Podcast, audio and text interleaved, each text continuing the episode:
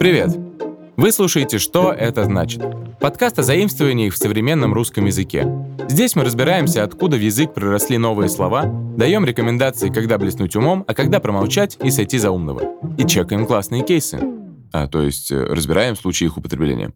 Поэтому, если вы вдруг искали СМР, то вы попали не туда. А если вы в душе не чаете, что такое СМР, то вы как раз по адресу.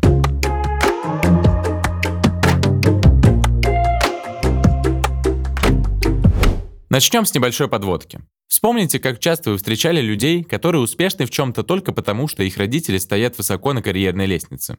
Ну, например, когда лучшим студентом курса оказывается сын декана.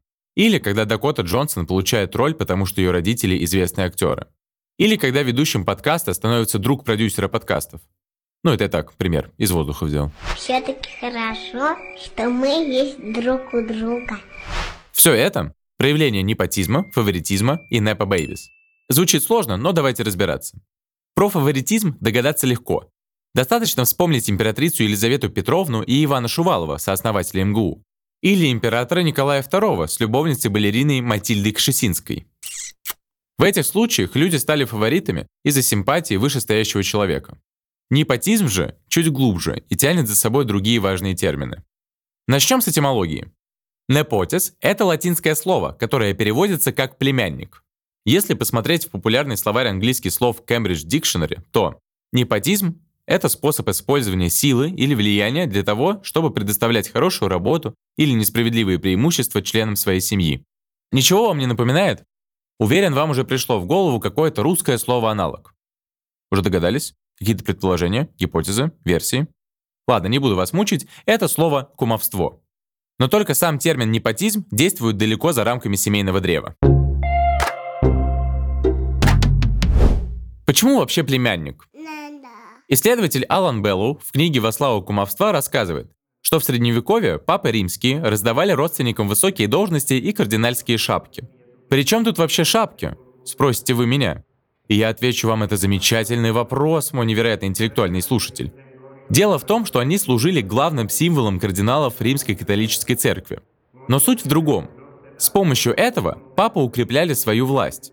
В первую очередь преимущества, и те самые шапки, получали племянники. Ничего не напоминает? Очень похоже на большой семейный бизнес, а не на римскую католическую церковь. Это тебе не мелочь по карманам тырить. Сколько так длилось? А прямо до эпохи Возрождения. Такой подход вылился в создание больших папских династий.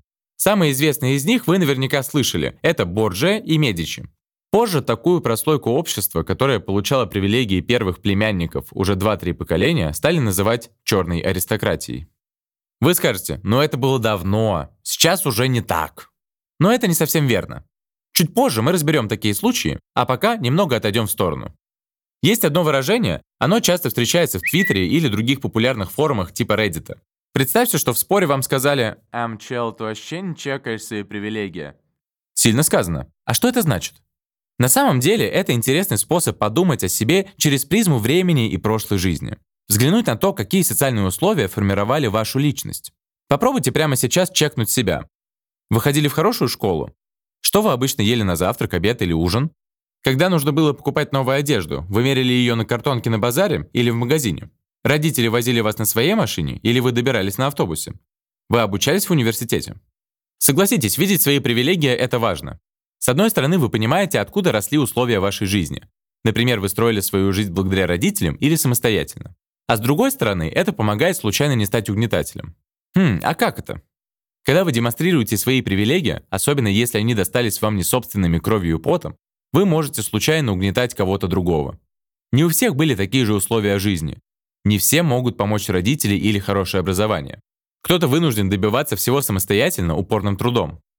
Как это вообще относится к непотизму? А все просто. Вы получаете незаслуженные привилегии и как бы становитесь непотом.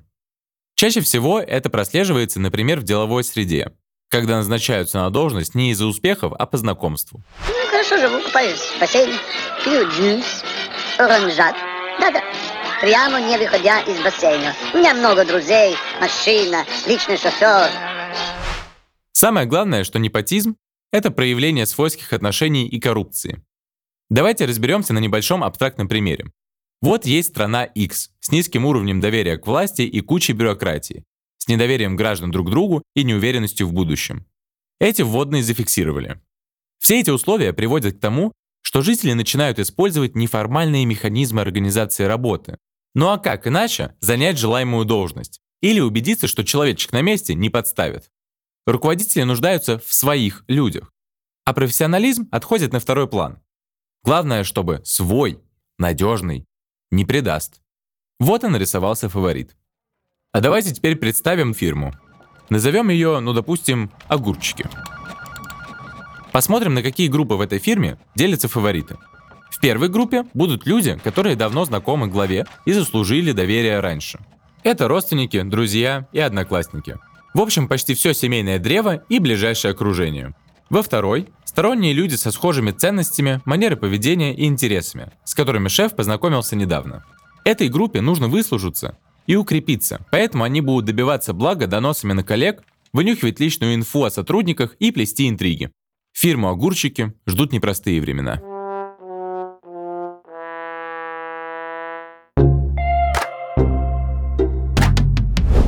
Я уже слышу что-то наподобие «Ну come on, все это кумовство, ой, простите, непотизм, не так уж и страшен. Ну, садят своих дядь и теть на должности. Ну и пусть. Чего ж такого?» На самом деле у всего есть свои последствия. В своей работе «Влияние фаворитизма и непотизма на организационное и экономическое развитие» Динара Сафина пишет о России и госструктурах. Она приходит к выводу, что непотизм, как форма фаворитизма, одна из причин застоя производства и торговли, то есть экономической стагнации. Люди принимают плохие решения и вообще не соответствуют своим должностям. Из-за этого на всех уровнях воцаряется упадок. Это провоцирует даже утечку мозгов, то есть отток специалистов из страны. Они не видят для себя способов развития, потому что другими оказывается несправедливо занято то, чего они добивались своими навыками и умениями. Непотизм создает убеждение, что строить карьеру возможно только по знакомству, а сферы политики, управления и чиновничества открываются только для закрытой касты близкого окружения управленцев. Ух, как все запущено. Но это мы о глобальном, замахнулись на политику. А если ближе к нам, то непотизм вредит и частным компаниям тоже. Гендир офиса международной компании по подбору персонала Владимир Коломоец приводит кейс компании Walmart, который до 2015 года возглавлял старший сын основателя. Сразу после окончания учебы ему несказанно повезло. Молодой выпускник юрфака попал на работу в юридическую компанию, которая уже давно обслуживала компанию Walmart. Через 9 лет удача снова улыбнулась юноше. И в 1978 году он получил должность старшего вице-президента. Через 4 года он уже заместитель председателя. А через два дня после смерти отца – сам председатель. А что, это жизнь. Коломоец отмечает, что, скорее всего, в Walmart работало огромное количество талантливых людей, которые покинули компанию просто потому, что понимали, Наверх не пробиться. Там семья. В своей статье автор сравнивает компанию с Амазоном, который в это время обскакал Walmart в онлайн-ритейле. А все почему? Внутри Амазона большая внутренняя конкуренция, и никогда не работали родственники основателя. Но, к счастью, бывает, что складывается удачнее. Непод может оказаться способным сотрудником, который отнесется к задачам ответственно. Например, бизнес Руперта Мёрдока, владельца The Times и The Sun. Его семейный клан как раз такой. И это правда больше о компетенциях, а не о блате. У непотизма есть теневой друг – трейболизм. Не дайте классному звучанию обмануть вас, потому что это не крутой тренд в мире кадровых решений. На самом деле это практика, когда при найме сотрудников предпочтение отдается людям из своей так называемой племенной группы. Это может быть основано на расовой принадлежности, религии, языке или общественном статусе. Чтобы было понятно, объясню на примере. Вы приходите на собеседование, все прошло классно, но офер дали другому, потому что он из Тувы, например, как и начальство. А почему нет? Почему нет? Изначально термин трейбализм использовался для описания социально-экономических отношений в африканских племенах, которые организовывались по принципу родства и общности интересов. В контексте политики и международных отношений трейбализм начал использоваться в 1960-х годах для описания политических конфликтов и вспышек насилия, основанных на принадлежности к этносу. Чем плох трейбализм? Ну, во-первых, он нарушает равенство возможностей. Начальство оценивает кандидатов на основании того, какой группе они принадлежат. Во-вторых, это сужает разнообразие, потому что компания упускает возможность привлечь талантливых сотрудников из разных групп. Яркий пример кадрового троеболизма – это семейственно-клановая система. Вы, конечно, знаете о мафиях. Там внутри вообще свои ценности. Вас зауважают за преданность, а не за умение классно считать налоги. И выйти из такой структуры, мягко скажем, проблематично. Ты пришел к Дону Корлеоне, чтобы я восстановил справедливость? Но просишь без уважения. Не предлагаешь мне дружбу. Даже не называешь крестным отцом. С трейболизмом борются во многом с помощью позитивной дискриминации. Такое точно есть в корпорации Apple. Например, у них работает множество представителей разных этнических групп. Словом, это политика, при которой кадровики могут сбалансировать неравенство и дать меньшинствам больше доступ к возможностям. Непотизм, непот, фаворитизм. Слишком много терминов на один выпуск. Обещаю, сейчас будет последний. И это будет Nepo Baby. Сам термин, в основном в моде и в кино, применим к молодым людям из богатых семей, которые получают доступ к модным мероприятиям, проектам и возможностям благодаря своим связям и наследству. И да, вы правильно поступите, если свяжете это с непотизмом и трибализмом в индустриях, когда люди предпочитают работать с теми, кто находится в кругу их общения или имеет богатые связи. Nepo Baby становятся моделями, дизайнерами, стилистами или инфлюенсерами. Но на них обращают внимание не за их талант, а скорее потому, что их имена могут быть знакомы от семейного происхождения, богатства или социального статуса. Кстати, в одежде даже есть целый Nepo Baby стиль, который в соцсетях называют Old Money. Погуглите луки принцессы Дианы или делегации семьи Кеннеди, и вы поймете, о чем я. Нейтральные тона, качественные ткани, стильные аксессуары и акценты на деталях. И еще минимализм и простота, которые в сочетании выглядят просто роскошно. Все красивое и fit его amazing. Самый яркий пример Nepo Baby в киноиндустрии – это Эль Фаннинг, младшая сестра знаменитой актрисы Дакоты Фаннинг. Но это та, что играла в «Однажды в Голливуде», «Бабочки в животе» и «В сумерках». Эль Фаннинг начала карьеру в 2001 году, когда ей было всего два года. В одном из фильмов ее старшая сестра, Дакота, играла одну из главных ролей. С тех пор Эль снялась в некоторых крупных фильмах, включая «Малефиценту» и «Неонового демона». Но некоторые кинокритики утверждают, что ее успех обусловлен именно ее знаменитой сестрой, а не талантом. Понятно, что не все молодые актеры, близкие к знаменитостям, попали в киноиндустрию по связям. Феномен Непа Бэйби только показывает, что в кино связи тоже один из факторов успеха. А где нет? Российский журнал «Флакон» в ноябре 2022 года проанализировал, Почему к Nepo Babies возник новый интерес? Его относят к недавней истории Мод Апатоу, дочери режиссера Джада Апатоу и актрисы Лесли Ман. Речь идет об обсуждении сериала «Эйфория» и получении роли в нем. Все началось с пары твитов формата «А я не знал, что она дочь вон того режиссера и вон той актрисы». И дальше понеслись треды на Reddit. А в феврале 2022 года для американской повестки слово «непо» стало частью общей культурной картины и чуть не получило статус слова месяца. А сейчас держитесь. Даже Тимати Шаломе успели назвать Непа Бэйби. Офигеть!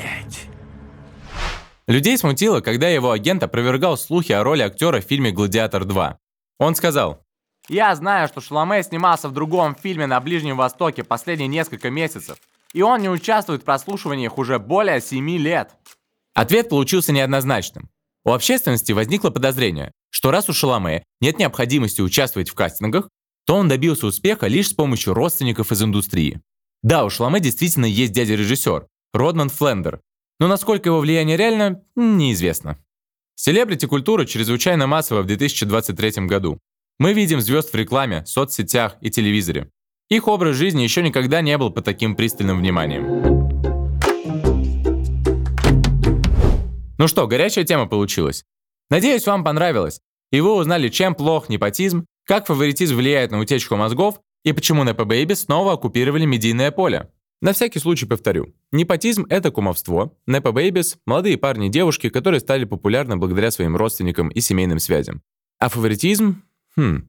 А какой здесь подобрать корректный аналог? Напишите свои версии в комментариях. Теперь вы знаете куда больше о заимствованиях. Похвастайтесь новыми словечками и их аналогами перед друзьями. А если они не поймут, что это значит, то скиньте ссылку на наш подкаст. После прослушивания можете вместе с другом использовать аналоги на русском языке, чтобы вас понимало куда больше людей.